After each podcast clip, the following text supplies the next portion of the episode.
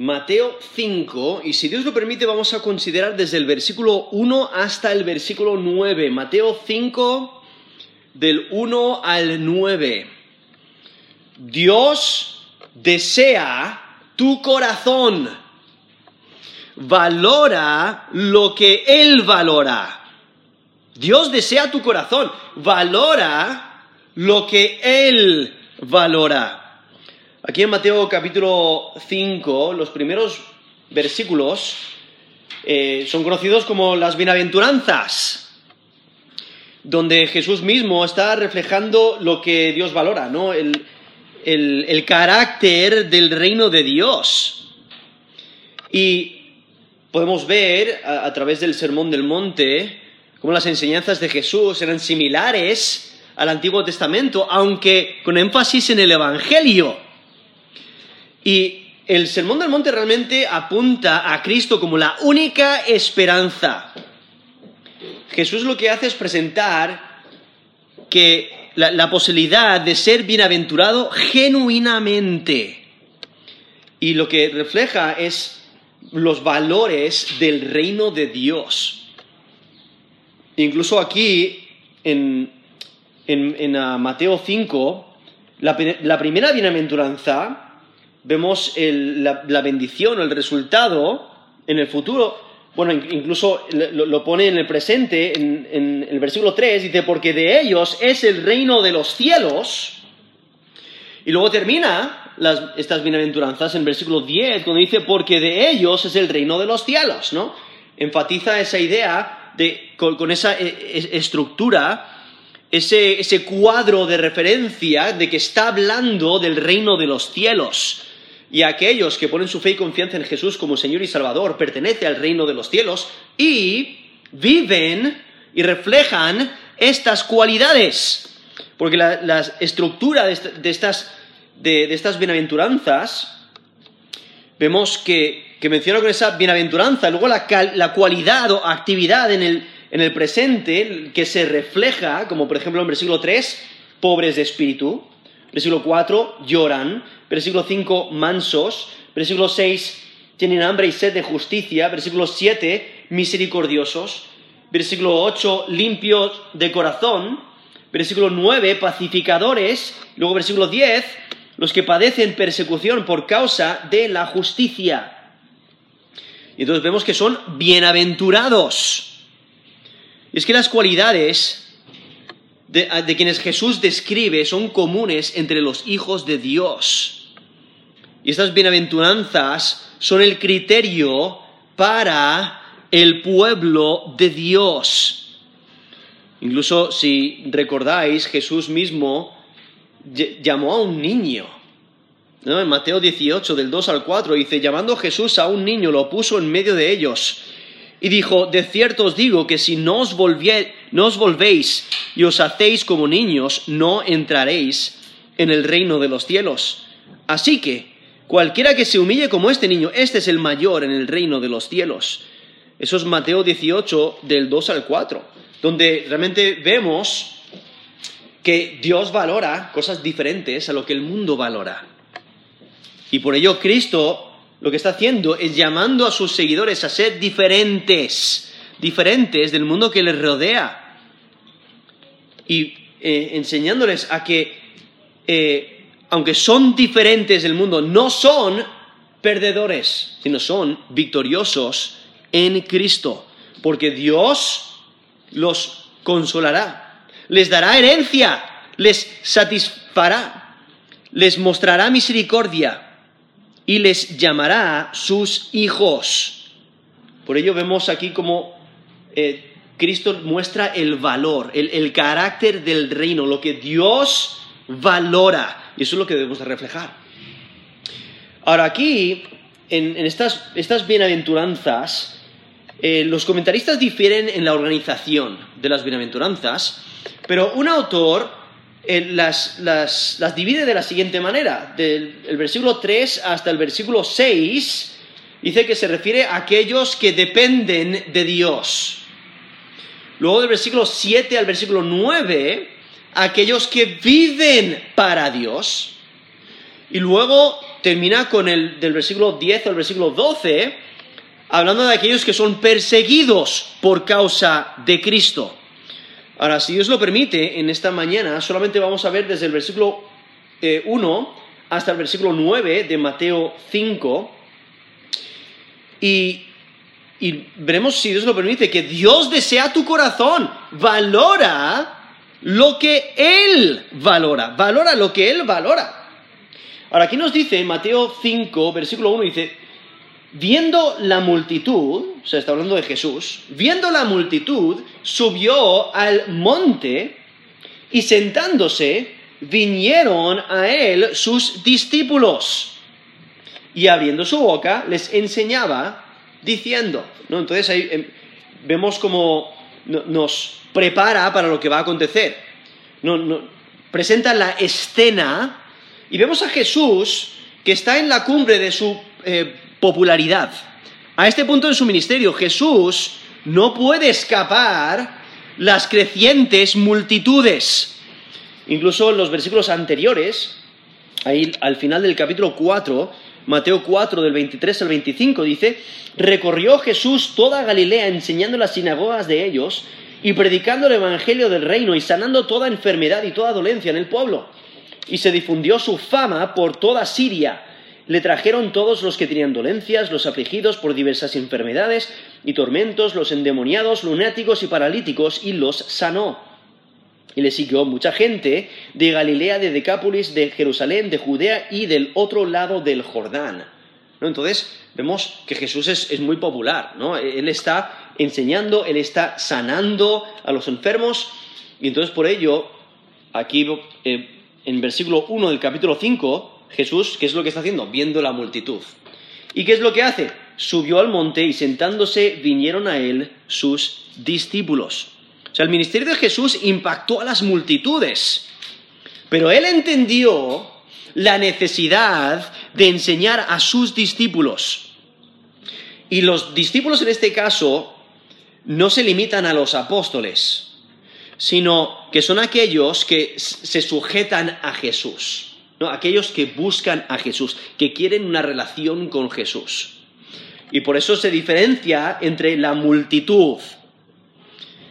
Eh, los, los discípulos aprenden en el contexto de su relación dedicada pero al mismo tiempo hay otros que escuchan, solamente escuchan, no están entregados, no, están, no, son seguidores de Jesús, simplemente están escuchando, eh, eh, escuchan lo que Jesús, enseña a sus discípulos, observan, observan los milagros, se maravillan, pero no están completamente dedicados a Él. Los discípulos son participantes activos, pero las multitudes son participantes pasivos. Y vemos como aquí el, Hijo del Hombre, o sea, Jesucristo, el Hijo de Dios, toma la iniciativa para enseñar y predicar. Y se sienta, porque en una postura adecuada para los maestros en esos días, donde se sentaban para enseñar.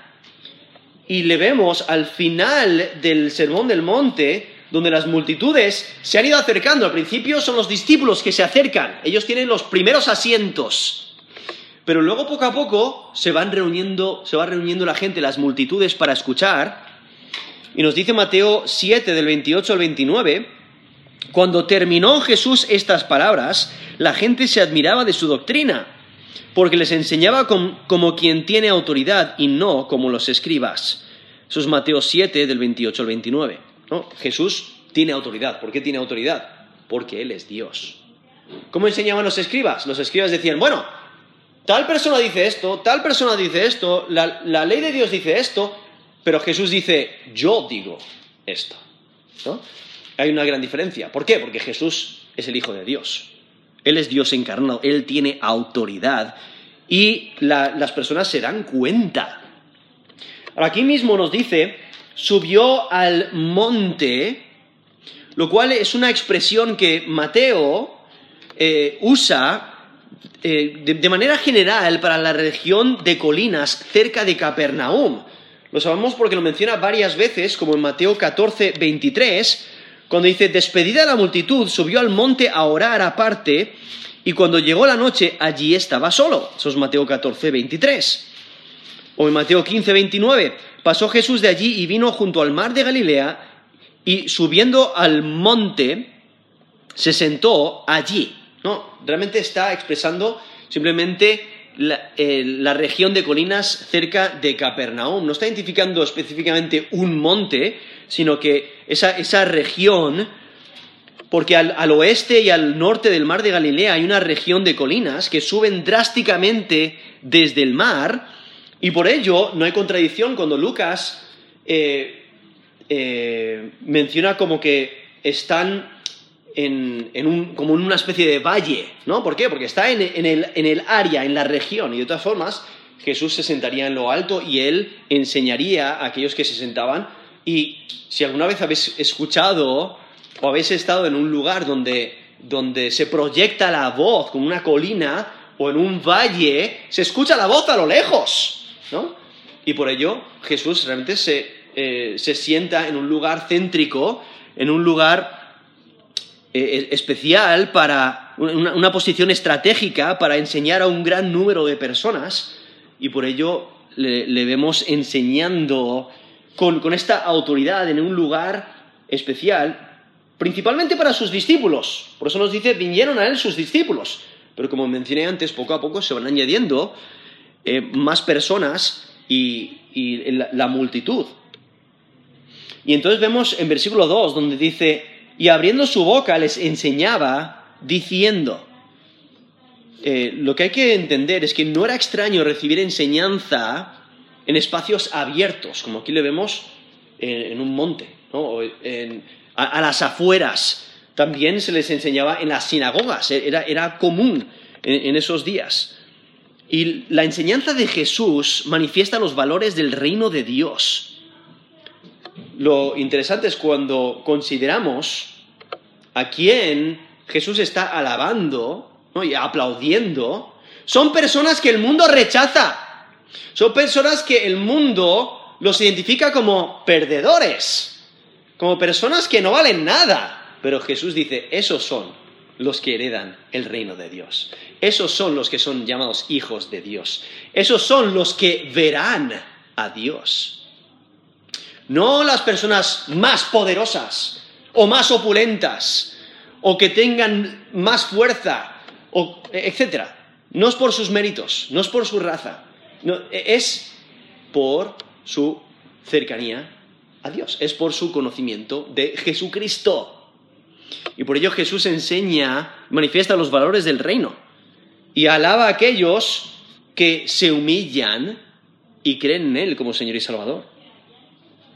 Y es que las bienaventuranzas hacen un llamado a los seguidores de Jesús a ser diferentes. Y aquellos que siguen los valores del reino de Dios no serán perdedores. El mundo los ve como perdedores, el mundo los ve como despreciados, pero a los ojos de Dios tienen mucho valor. Y eso es lo que refleja aquí estas bienaventuranzas. Y por eso, en versículo 3 dice, bienaventurados los pobres en espíritu, porque de ellos es el reino de los cielos. Ahí, bueno, a través de estas bienaventuranzas repite el término bienaventurados, que realmente significa afortunado, una persona bendecida. Y es que la persona bienaventurada tiene el privilegio del favor de Dios. Tiene una relación especial con Dios. E, esa es la razón por la que es bienaventurada. Y la persona bienaventurada está en un estado de bendición. Dios le favorece por su relación. Y, da igual las circunstancias que le rodean, da igual las circunstancias en las que está, sigue estando en, esa, en ese estado de bendición. Y por eso es bienaventurada. Si estás en Cristo, nadie te puede quitar esa bendición. Tienes una relación con Dios y tienes una eternidad asegurada. eres una persona bendecida, una persona bienaventurada. Y entonces continúa eh, mencionando estas características que debe de reflejar una persona que tiene una relación con Dios. Y por ello enfatiza aquí los pobres en espíritu. No enfatiza la pobreza al punto que, que, depende de otros para la vida. E, esa idea de, pobres es que no, es solamente que, que no tienen todos los recursos que quieren tener, sino que son tan pobres que no pueden hacer absolutamente nada para sí mismos. Necesitan ayuda, necesitan eh, que, les, que les den una mano. Y aunque los pobres les faltan recursos, aquí se les presenta como fieles de Dios. ¿Por qué? Porque dependen de Dios. No, no se enfocan en sus riquezas. No, no se enfocan en sus méritos. Se ven como extremadamente pobres, extremadamente necesitados, y por ello no tienen esos obstáculos de las riquezas, no tienen esos obstáculos de, la fama, del poder, sino que buscan a Dios, dependen de Dios, dependen de Dios en toda área, dependen de la protección de Dios ante aún los opresores ricos. Porque las escrituras lo mencionan eh, varias veces, que las riquezas acarrean peligros espirituales. Obviamente las riquezas, o sea, el dinero, no es malo. Vemos en las escrituras varias personas extremadamente ricas. Pero la clave es el corazón.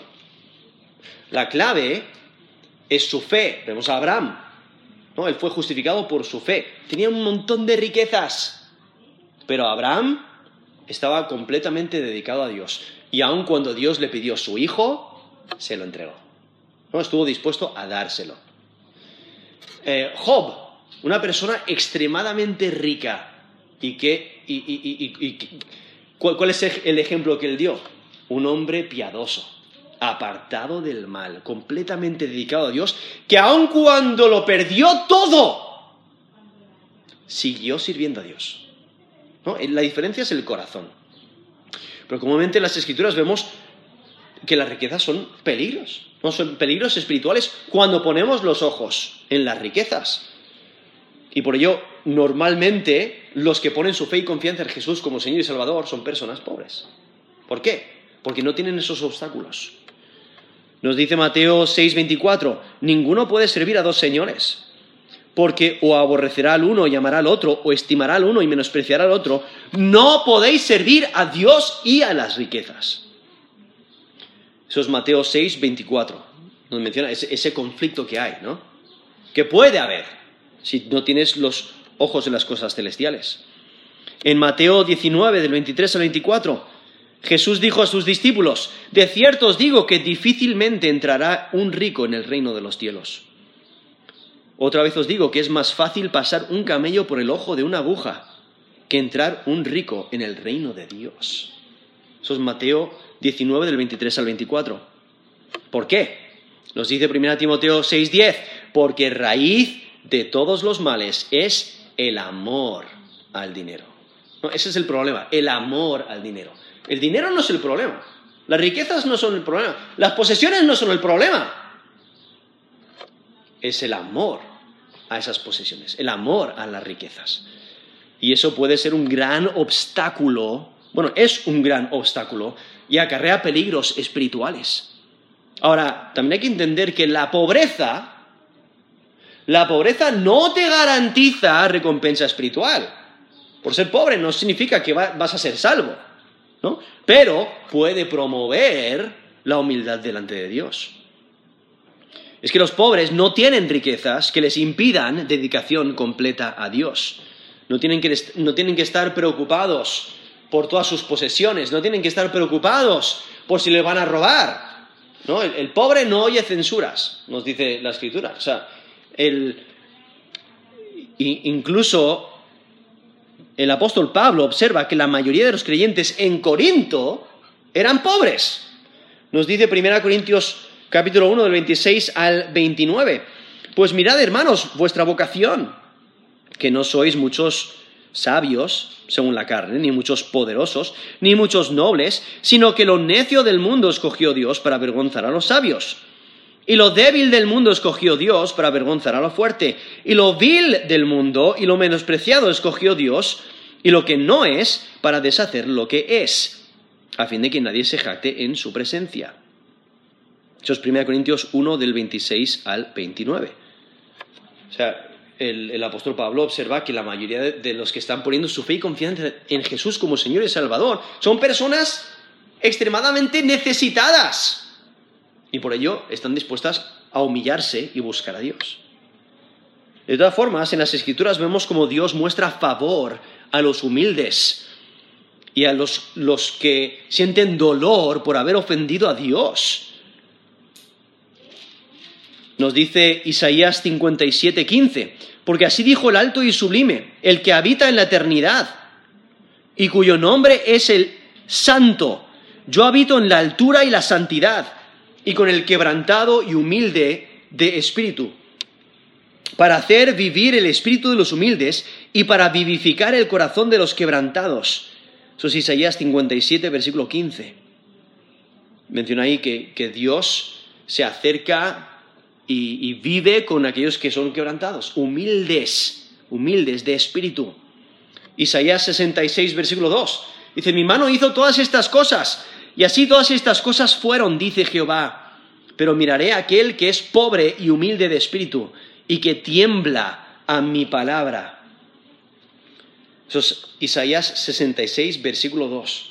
¿No menciona eh, el que es humilde de espíritu, pobre y humilde de espíritu?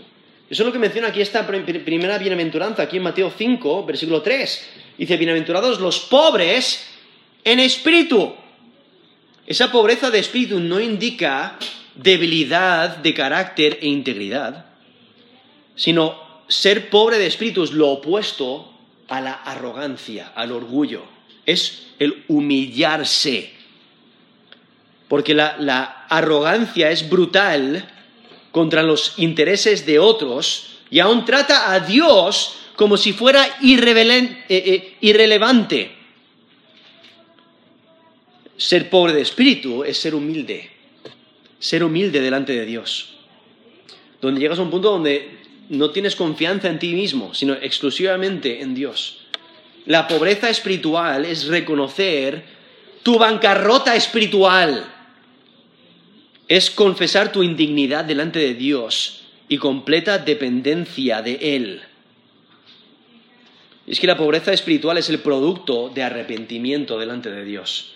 Los pobres de espíritu aceptan alegremente el gobierno de Dios y por ello disfrutan de sus beneficios. Porque no hay orgullo. No hay orgullo, o sea, se humillan porque reconocen su propio pecado, reconocen su falta espiritual, reconoce que está perdido. O sea, el que es pobre de espíritu reconoce que está perdido, desilusionado, oprimido, sin esperanza, sin ayuda.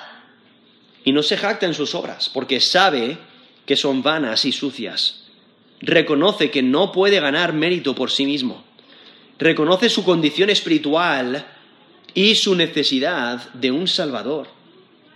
Es un pobre espiritual, porque toda su fuerza no tiene valor para la eternidad. Eh, eh, sus méritos no, no sirven. Por eso depende completamente de la misericordia y de la gracia de Dios. Se da cuenta de que si Dios no perdona, está perdido. Sin Dios es un pobre espiritual y por su humildad y pobreza de espíritu se acerca a Dios en arrepentimiento y recibe perdón de pecados.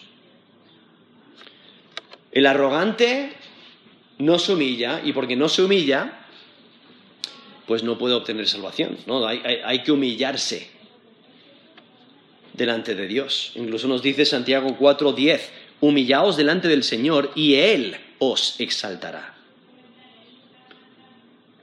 esta, humildad ¿no? que debemos de reflejar. Eh, no debemos de reconocer que el, reino de los cielos, el alcanzar el reino de los cielos, no se basa en méritos, en riqueza, en favor, en raza, etc. No debemos de humillarnos y clamar por misericordia. No, el reino de los cielos es para aquellos que se humillan, que claman por la misericordia de Dios porque se dan cuenta de que no tienen nada que dar de valor reconocen que por sí mismos no pueden lograr nada. No tienen recursos, no tienen materiales, eh, ni, no, tienen nada que pueden ofrecer a Dios. Necesitan la ayuda de Dios. Eh, y por ello nos dice aquí que el reino de Dios les pertenece, aquellos que se humillan. Nos dice, bienaventurados los pobres en espíritu, porque de ellos es el reino de los cielos. Ellos son los que disfrutan del reino del Mesías y sus, bendiciones. Eh, y estas, eh, eh, estas, son las bienaventuranzas que esperan la, consumación del reino celestial, aunque en cierta forma se pueden disfrutar ahora. Por eso dice, porque de ellos es el reino de los cielos. No, Jesús vino e inauguró el, reino de, de los cielos y por ello podemos disfrutar de algunos de esos beneficios ahora, pero el cumplimiento aún queda en el futuro, ese cumplimiento total. Entonces, por eso nos dice aquí, bienaventurados los pobres en espíritu, porque de ellos es el reino de los cielos. En versículo 4 nos presenta la siguiente, dice, bienaventurados los que lloran, porque ellos recibirán consolación. Ahora nosotros entendemos que cualquier pérdida o cualquier, cualquier cosa valiosa que pierdas, ¿no? sea un familiar, quizás eh, un estatus, quizás un objeto, eh, cualquier cosa te puede hacer llorar. Pierdes, pierdes un brazo por algún accidente en el trabajo, pierdes algo, hay una, pérdida y te, te hace lamentar. Pero aquí el lamento, hay que recordar, está en, en, este contexto hablando del reino de los cielos. Entonces, el lamento al que se refiere lo cual van a recibir consolación aquellos que lamentan, es lamento por el pecado. Es lamento por el pecado personal y lamento por el pecado social. Lo que demuestra es su sensibilidad al pecado. Si intentas esconder tu pecado, eso demuestra que no lo lamentas. Si, estás realmente arrepentido de tu pecado, lo vas a lamentar. Lo vas a, lamentar, lo vas a lamentar y no lo vas a esconder, sino que lo vas a confesar. Y vas a lamentarlo genuinamente. Y por ello, este lamento, cuando dice, bienaventurados los que lloran, que, que se refiere a ese gran lamento, es por su situación espiritual. Es porque reconoce su horrible situación pecaminosa. Su lamento es por su pecado y le lleva al, arrepentimiento. Podemos considerar el Salmo 51, donde el rey David se da cuenta, ha pecado contra Dios, no lo intenta esconder. Cuando Natán, el profeta, le viene y dice, tú eres el hombre, tú eres quien has pecado, eh, David no lo intenta esconder, sino dice, sí, es cierto, he pecado. Y entonces el Salmo 51 vemos el gran lamento, que aunque él es rey de Israel, está dispuesto a humillarse y decir a todos, he sido yo, yo he pecado contra Dios.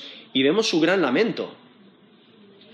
Cuando nos dice, ten piedad de mí, oh Dios, conforme a tu misericordia, conforme a la multitud de tus piedades, borra mis rebeliones. Lávame más y más de mi maldad y límpiame de mi pecado porque yo reconozco mis rebeliones y mi pecado está siempre delante de mí. Contra ti, contra ti solo he pecado y he hecho lo malo delante de tus ojos, para que seas reconocido justo en tu palabra y tenido por, puro en tu juicio. Y, continúa este, eh, esta expresión de lamento que se nota que está roto por su pecado donde el versículo 7 dice, purifícame con hisopo y seré limpio, lávame y seré más blanco que la nieve.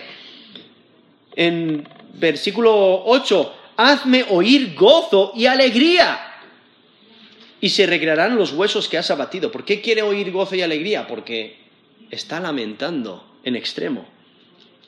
Dice, esconde tu rostro de mis pecados y borra todas mis maldades. ¿no? Ahí, ahí en Salmo 51 vemos esta expresión de lamento extremo. Porque el arrepentimiento genuino eh, trae, trae, lamento, o sea, lamentamos nuestro pecado. Pero aquí, volviendo aquí a Mateo 5, versículo 4, dice, bienaventurados los que lloran, porque ellos recibirán consolación, no solamente lamentan su propio pecado, sino también el pecado social, el pecado que ven a su alrededor y lo lamentan. En Salmo 119, versículo 136, dice, ríos de agua descendieron de mis ojos porque no guardaban tu ley.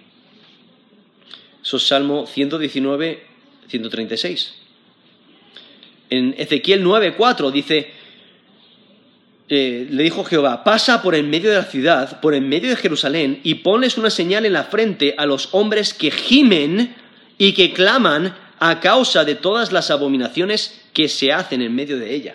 Eso es Ezequiel 9:4, donde Dios mismo identifica a personas que están lamentando todo el pecado que ven a su alrededor.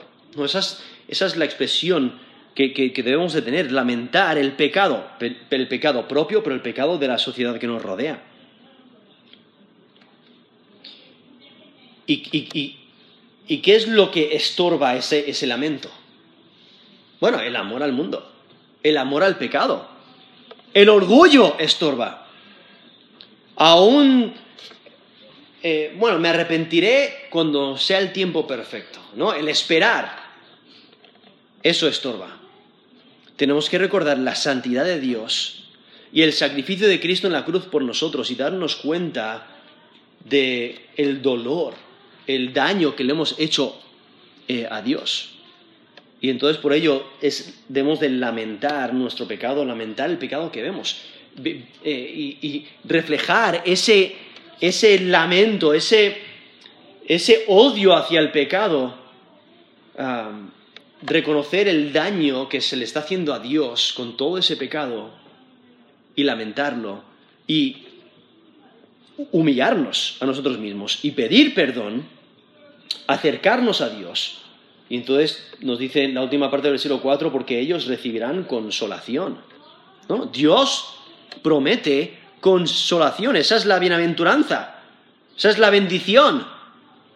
Nos dice Isaías 61, del 1 al 3, el Espíritu de Jehová, el Señor, está sobre mí, porque me ungió Jehová.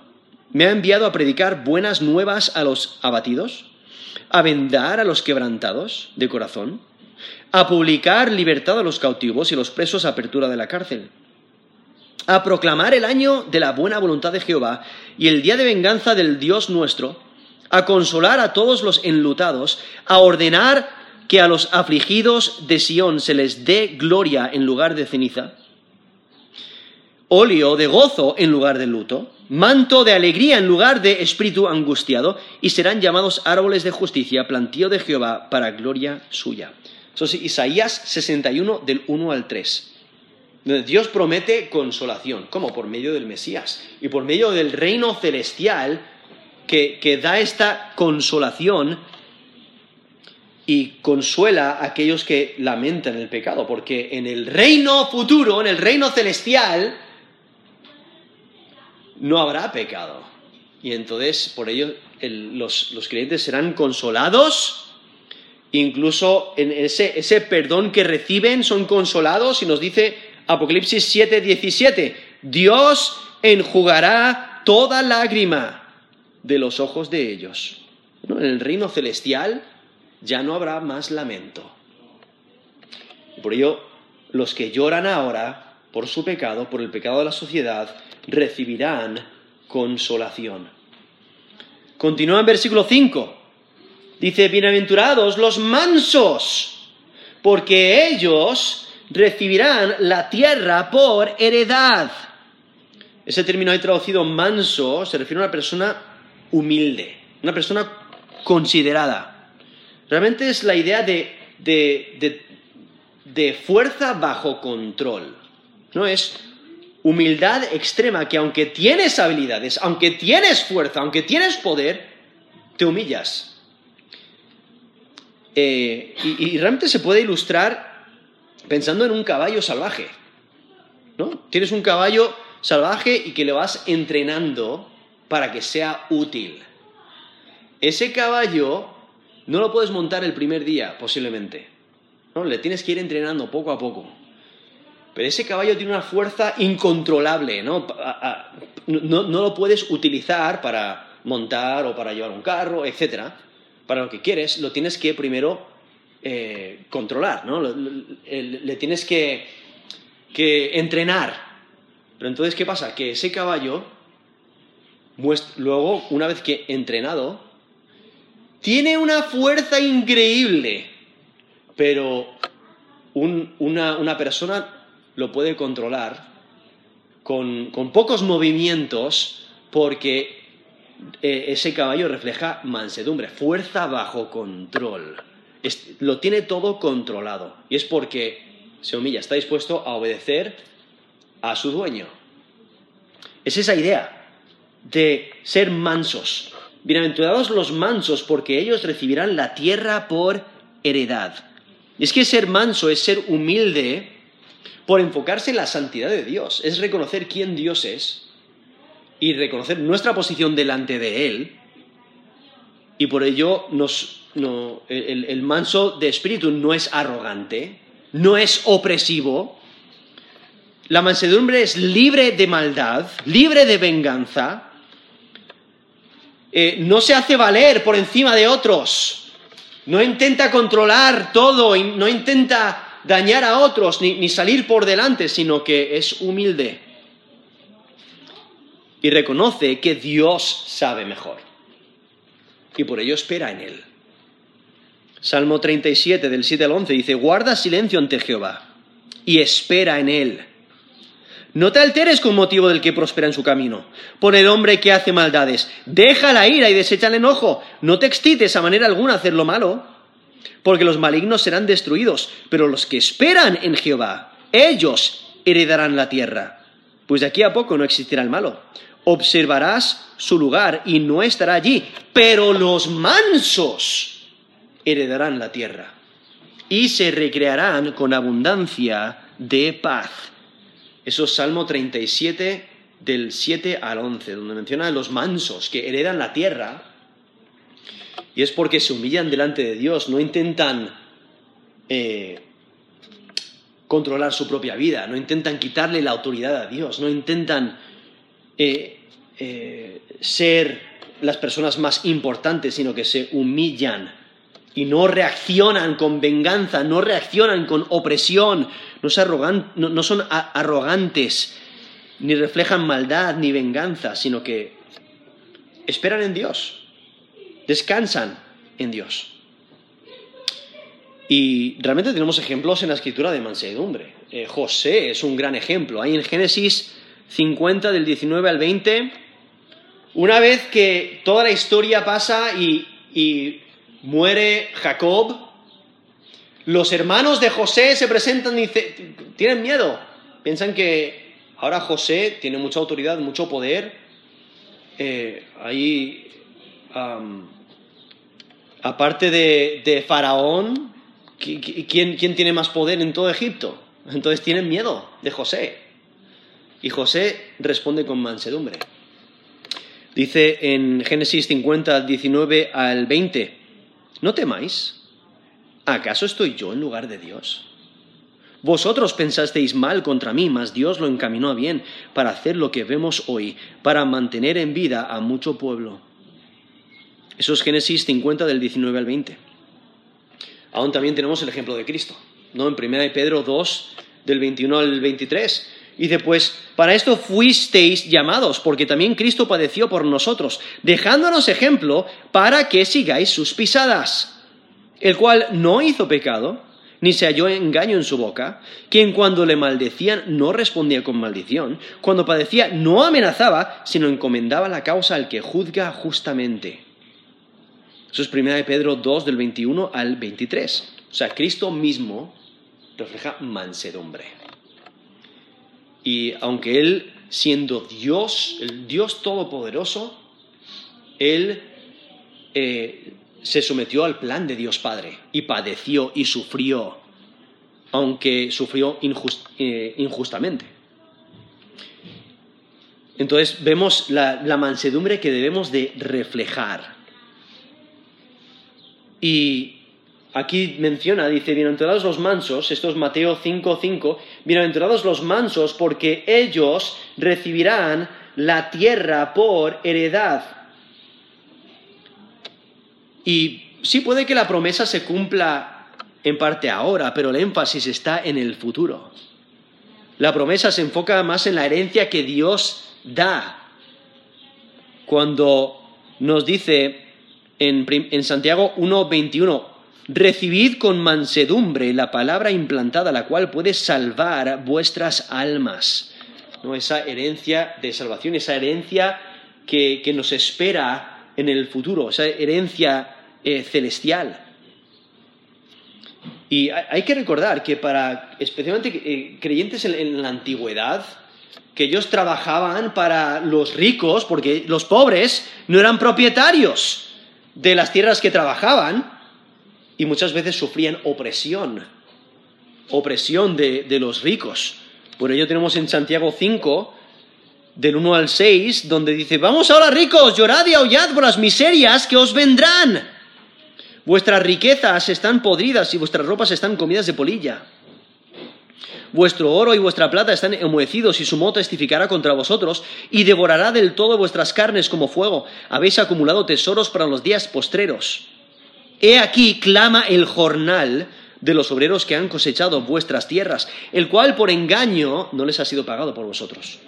Y los clamores de los que habían segado han entrado en los oídos del Señor de los ejércitos habéis vivido en deleite sobre la tierra y sido disolutos, habéis engordado vuestros corazones, como en día de matanza, habéis condenado y dado muerte al justo, y él no os hace resistencia. Eso es Santiago 5, del 1 al 6, donde refleja estas injusticias que hacían muchos ricos y sufrían los pobres, y entonces esta, bendición ¿no? de recibir la tierra por heredad, ¿no? el ser propietarios, el tener heredad, daría esperanza y gozo ¿no? a aquellos que no tienen nada. Continúa en versículo 6, dice, bienaventurados los que tienen hambre y sed de justicia. Bienaventurados los que tienen hambre y sed de justicia, porque ellos serán saciados. Y aquí eh, si notáis, dice hambre y sed de justicia. Entonces, aunque está mencionando a personas pobres, que posiblemente tienen hambre y sed física, pero aquí está hablando de hambre y sed para que se haga lo recto, para lo justo, para, para, eh, lo que es recto delante de Dios. Y es hambre por la palabra de Dios como en Amós. Amós 8:11 dice, aquí vienen días, dice Jehová el Señor, en los cuales enviaré hambre a la tierra. No hambre de pan ni sed de agua, sino de oír la palabra de Jehová. Eso es Amós 8:11. Este amor por la palabra de Dios, este hambre por la palabra de Dios. Y lo que refleja es búsqueda de Dios. Como Salmo 63.1. Dice, Dios, Dios mío eres tú, de madrugada te buscaré, mi alma tiene sed de ti. Mi carne te anhela en tierra seca y árida donde no hay aguas. Eso es Salmo 63, versículo 1. Ese deseo de encontrarse con Dios, ese deseo de Dios, de su relación con Dios. Eso es lo que refleja esta búsqueda de Dios. O en Salmo 42, del 1 al 2 como el ciervo brama por las corrientes de las aguas. Así clama por ti, oh Dios, el alma mía. Mi alma tiene sed del Dios vivo. ¿Cuándo vendré y me presentaré delante de Dios? Esa sed, ese hambre y esa sed de Dios, de, la rectitud, de la justicia, de eh, reflejando esa búsqueda de Dios, ese amor hacia Dios. Y es que tienen deseo de vivir conforme a lo que Dios quiere, a lo que Dios desea. El deseo es de ver los estándares de Dios implantados y obedecidos por, toda, eh, por, por todas las personas, pero en toda área de la vida. Y esa recompensa es que serán saciados. No, por eso dice, bienaventurados los que tienen hambre y sed de justicia, porque ellos serán saciados. ¿no? Especialmente cuando eh, nos miramos a nuestro alrededor. Vemos un mundo entregado a la injusticia. ¿Y qué es lo que anhelan los seguidores de Cristo? La justicia, la rectitud. Que se haga justicia, que los malhechores reciban el mal que han hecho, que sean castigados. Y que los rectos vivan de acuerdo a lo que es agradable delante de Dios, que, que la sociedad viva para Dios, no para sí mismo. Y entonces llegará el día en que aquellos que anhelan la justicia van a ser saciados. Cuando el reino justo del Mesías llegue. Ese, el reino celestial. Habrá justicia. Será un reino de justicia, caracterizado por justicia. Y por ello serán satisfechos aquellos que buscan y tienen hambre y sed de justicia. Entonces, no solamente tienen hambre de que ellos mismos sean justos, o sea, que ellos mismos hagan la voluntad de Dios de corazón, porque nosotros entendemos nuestra batalla espiritual. Ahora el apóstol Pablo en Romanos 7 dice, ¡ay, quién me librará de este cuerpo de muerte! Porque está en esta batalla constante, esta batalla espiritual. Eh, y, y por ello desea que él mismo haga justicia, pero también desea que se haga justicia en todas partes, que todas las personas hagan justicia. Y llegará ese día cuando va a haber justicia. Es que la injusticia aflige y por eso nos hace añorar la nueva creación. Nos hace añorar el reino celestial, donde mora la justicia. Nos dice 2 de Pedro 3:13, pero nosotros esperamos según sus promesas, cielos nuevos y tierra nueva en los cuales mora la justicia. Eso es segundo de Pedro 3, 13. Entonces, básicamente están clamando por la llegada del reino de Dios. Y la justicia que, eh, experimentan les hace desear más. ¿No? Cuando creces espiritualmente y te das cuenta de que, de que ahora haces lo que antes no hacías. En el sentido de que antes, eh, pues, querías sobresalir y ahora te humillas. Antes estabas dispuesto a, a mentir, a dañar, a oprimir, a hacer toda clase de maldad para salir adelante. Ahora dices no, porque Cristo me ha cambiado. Y ahora estás haciendo lo recto y agradando a Dios. dices, wow, yo quiero más de esto. Yo quiero ser más recto. Yo quiero ser más justo. Y por ello ese hambre de justicia, de rectitud, de hacer lo que es recto, pero al mismo tiempo el desear justicia en el mundo que nos rodea. Y cuando el reino de Dios sea consumado, entonces los que desean hambre y sed de justicia serán saciados. Continúa en versículo 7, dice, bienaventurados los misericordiosos, porque ellos alcanzarán misericordia. Y es que el misericordioso es una persona que está llena de compasión. Y la misericordia está dispuesta a perdonar. No tiene una conexión con el perdón. La misericordia es, generosa. ¿no? Eh, eh, difícilmente eh, ofendido. Es que la misericordia perdona al culpable y tiene compasión para para el que sufre y tiene necesidad. No se recrea en las deficiencias de otros, sino que está dispuesto a perdonar. ¿Por qué? Porque se da cuenta de que ha sido perdonado. No, el creyente ha sido perdonado y por ello está dispuesto a perdonar. Ha recibido misericordia, por eso está dispuesto a dar misericordia a reconocer que esa otra persona que la ha ofendido es igual de pecadora que sí mismo. Entonces, por ello, está dispuesto a mostrar misericordia. Y es que si has sido perdonado, debes demostrar perdón. Y es que el misericordioso tiene compasión de otros porque también, también son pecadores. El, seguidor de Cristo eh, ha sido perdonado, ha sido rescatado y, por ello él eh, está dispuesto a mostrar perdón y mostrar misericordia. En Lucas 6:36 dice, sed pues misericordiosos, como también vuestro Padre es misericordioso. O sea, cuando mostramos misericordia, reflejamos el carácter de Dios, porque Él es misericordioso. En Mateo 6, del 14 al 15, dice, porque si perdonáis a los hombres sus ofensas, os perdonará también a, vosotros vuestro Padre Celestial. Mas si no perdonáis a los hombres sus ofensas, tampoco vuestro Padre os perdonará vuestras ofensas. ¿No? Debemos reflejar ese perdón, ese perdón que hemos recibido. Eso era Mateo 6, del 14 al 15. Y en Mateo 18, del 21 al 22, Pedro se acercó al Señor y dijo, ¿cuántas veces perdonaré a mi hermano que peque contra mí? ¿Hasta siete? Jesús le dijo, no te digo hasta siete, sino aún hasta setenta veces siete. Eso es Mateo 18 del 21 al 22. Entonces, has recibido misericordia, debes de reflejar y mostrar misericordia.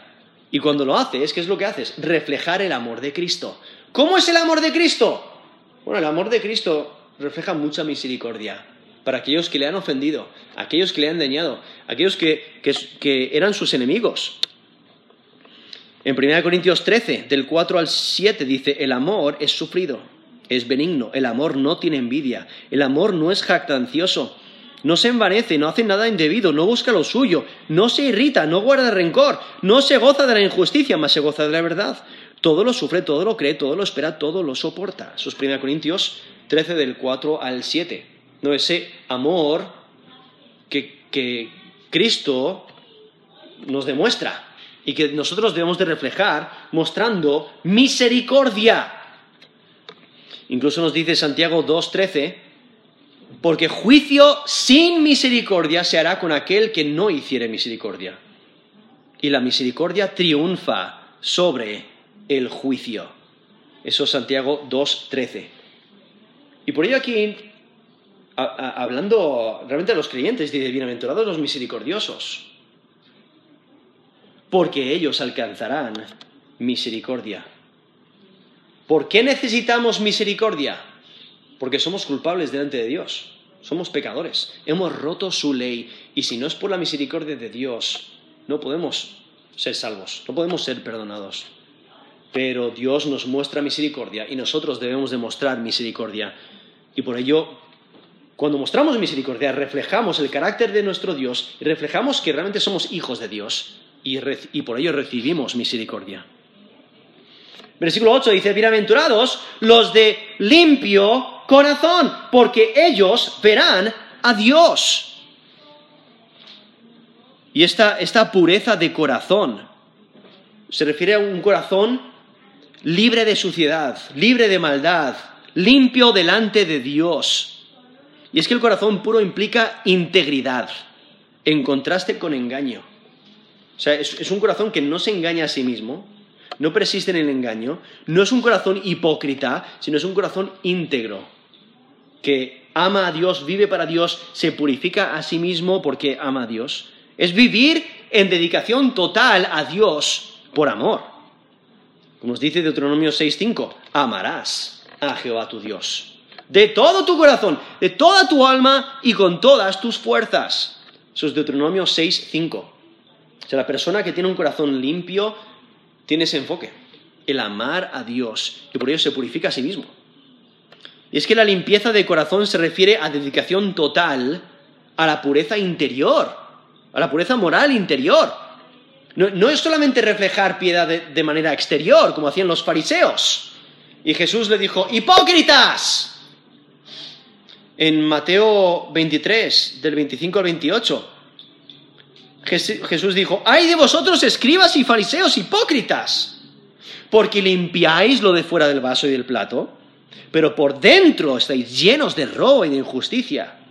Fariseo ciego, limpia primero lo de dentro del vaso y del plato, para que también lo de fuera sea limpio. Hay de vosotros, escribas y fariseos hipócritas, porque sois semejantes a sepulcros blanqueados, que por fuera a la verdad se muestran hermosos, mas por dentro están llenos de huesos de muertos y de inmundicia, y de toda inmundicia. Así también vosotros por fuera a la verdad os mostráis justos a los hombres, pero por dentro estáis llenos de hipocresía e iniquidad. Eso es Mateo 23, del 25 al 28. O sea, eso es eso es la imagen, la imagen opuesta al que es de limpio corazón. ¿No? E, eh, esa descripción de los fariseos, de los escribas y fariseos, que son hipócritas. Donde, sí, de manera exterior, hacen una religiosidad, se ven muy bonitos, pero por dentro están podridos. No tienen un corazón limpio. Mateo 15, del 7 al 9, dice, hipócritas, bien profetizó de vosotros Isaías cuando dijo, este pueblo de labios me honra, mas su corazón está lejos de mí. Pues en vano me honran, enseñando como doctrinas mandamientos de hombres. Eso es Mateo 15, del 7 al 9. O sea, el que es del limpio corazón es, es exactamente lo opuesto. No se purifica y, es, esa limpieza es el resultado de la salvación. Esa limpieza refleja una vida santa y es de dentro a fuera. O sea, se, nota en el exterior, pero es por la transformación que hay en el interior. Es una vida caracterizada por la verdad. Es una vida activamente buscando a Dios, que desea vivir la vida que Dios quiere que viva. y, por ello no satisface los deseos de la carne, como nos dice Galatas 5.16, sino ¿qué es lo que hace? Anda en el Espíritu. Eso es Galatas 5.16. O como el salmista, el, rey David, dice en Salmo 51.10, crea en mí, oh Dios, un corazón limpio y renueva un espíritu recto dentro de mí. Él desea limpieza de corazón. Eso es Salmo 51, versículo 10. Y tiene conexión ¿no? con aquel que vive por completo, vive por completo para Dios. Conexión ahí con el Salmo 24, del 3 al 6, donde dice, ¿quién subirá al monte de Jehová? ¿Quién estará en su lugar santo? El limpio de manos y puro de corazón. El que no ha elevado su alma a cosas vanas, ni jurado con engaño. Él recibirá bendición de Jehová y justicia del Dios de salvación. Tal es la generación de los que le buscan, de los que buscan tu rostro, oh Dios de Jacob. Eso es Salmo 24, del 3 al 6. No es, eh, aquel que busca a Dios de todo corazón y se purifica a sí mismo porque ama a Dios. ¿Y cuál es la expectativa? O sea, ¿cuál es el resultado? Nos dice la última frase del versículo 8, porque ellos verán a Dios. Esa es la bendición que tienen. y está hablando de esa bendición futura, donde varios textos de la Escritura nos mencionan esa, esa e, e, expectativa de ver a Dios. Nos dice Salmo 11, versículo 7, porque Jehová es justo y ama la justicia, el hombre recto mirará su rostro. O en Apocalipsis 22, del 3 al 4, dice, y no habrá más maldición, y el trono de Dios y del Cordero estarán en ella, y sus siervos le servirán, y verán su rostro, y su nombre estará en sus frentes. No por su pureza de corazón, limpieza de corazón, eh, por haber creído en Jesús como Señor y Salvador, tiene acceso a Dios y, aquí vemos esta expectativa de ver su rostro, en 1 Juan 3, del 1 al 3, dice, mirad cuál amor nos ha dado el Padre, para que seamos llamados hijos de Dios. Por esto el mundo no nos conoce, porque no le conoció a Él. Amados, ahora somos hijos de Dios y aún no se ha manifestado lo que hemos de ser. Pero sabemos que cuando Él se manifieste, seremos semejantes a Él, porque le veremos tal como Él es. Y todo aquel que tiene esta esperanza en Él se purifica a sí mismo, así como Él es puro. Eso es 1 Juan capítulo 3 del 1 al 3, ¿no? A esa pureza, ¿por qué? Porque queremos ser como Él. Nos purificamos porque tenemos esa esperanza. Y por ello dice, bienaventurados los del limpio corazón, porque ellos verán a Dios. Y luego llegamos aquí al versículo 9, esta última bienaventuranza que, que vamos a ver hoy, si Dios lo permite. Dice, bienaventurados los pacificadores, porque ellos serán llamados hijos de Dios. Esa idea de pacificador es alguien que, que hace las paces. El, interés está en los que hacen la paz. No, aquellos que reconcilian a las personas a Dios y en los unos a los otros. Implica una situación donde la paz eh, está siendo amenazada o es ausente. Es una respuesta a la hostilidad o, a una actividad eh, perdón, desequilibrante. Y es que la paz tiene connotación mesiánica, porque en Isaías 9, del 6 al 7, nos menciona que el Mesías es príncipe de paz. Dice, y lo dilatado de su imperio y la paz no tendrán límite. Esta idea de paz eh, tiene conexión con el Mesías, con su reinado, con su carácter. Incluso anunciar la paz tiene vínculo con la salvación, como nos dice Isaías 52, versículo 7. Dice, cuán hermosos son, son sobre los montes los pies del que trae alegres nuevas, del que anuncia la paz, del que trae nuevas de bien, del que publica salvación, del que dice a Sión, tu Dios reina. Eso es Isaías 52, versículo 7. Y es que Jesús mismo es, el mejor ejemplo de, pacificador, porque Él hizo paz entre Dios y el hombre. Entonces el, el pacificador proclama el Evangelio. En vez de deleitarse en la división y en el conflicto, en la amargura, ¿qué es lo que busca? La paz. Se deleita en la paz. Y proclama el Evangelio para, para que las personas puedan tener paz con Dios. Porque todo creyente tiene el ministerio de la reconciliación. O sea, tenemos este ministerio de, de, buscar reconciliar a las personas con Dios. Eso es lo que nos menciona 2 Corintios 5, del 18 al 20, cuando nos dice, y todo esto proviene de Dios, quien nos reconcilió consigo mismo por Cristo y nos dio el, el ministerio de la reconciliación, que Dios estaba en Cristo reconciliando consigo al mundo, no tomándoles en cuenta a los hombres sus pecados, y nos encargó a nosotros la palabra de la reconciliación.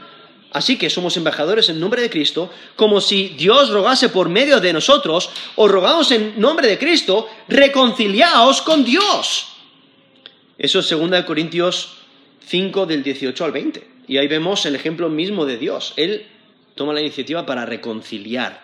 Él es el que crea la paz. Incluso nos dice Colosenses 1 del 19 al 20, por cuanto agradó al Padre, que en Él habitase toda plenitud, y por medio de Él reconciliar consigo todas las cosas, así las que están en la tierra como las que están en los cielos, haciendo la paz mediante la sangre de su cruz.